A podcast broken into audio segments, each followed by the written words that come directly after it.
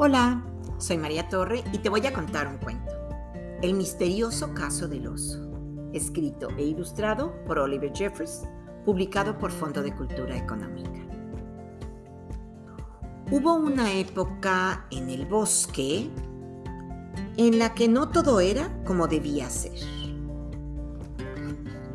Los que vivían ahí empezaron a notar cosas extrañas.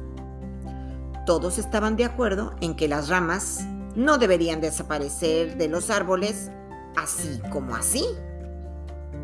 Alguien, volvieron a coincidir, se las debía de estar robando. Y comenzaron a echarse la culpa entre ellos. Pero todos tenían una coartada sólida para probar su inocencia. Ellos no podían haberlo hecho. El ladrón debía de ser alguien más. Todo era muy misterioso. Entonces se inició una pesquisa para llegar al fondo del asunto. A cada uno se le asignó una tarea para descubrir la identidad del ladrón. Sacaron fotografías, tomaron notas y examinaron cada hoja detenidamente. Pero a pesar de su minuciosa investigación, no encontraron pistas.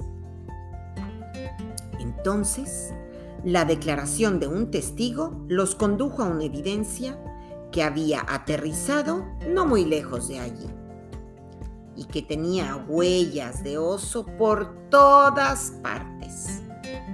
Habían encontrado al culpable.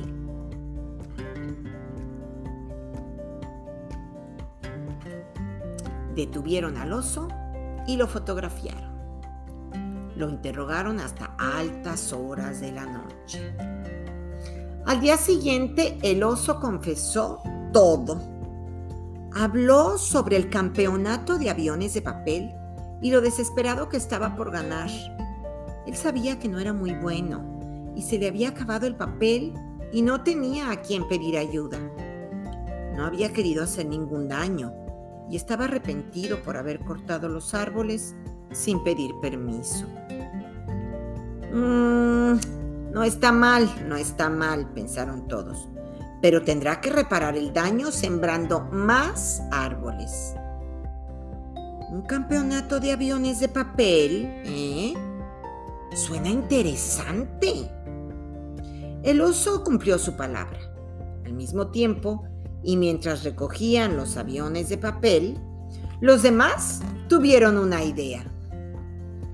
Juntaron todos los avioncitos e hicieron uno nuevo.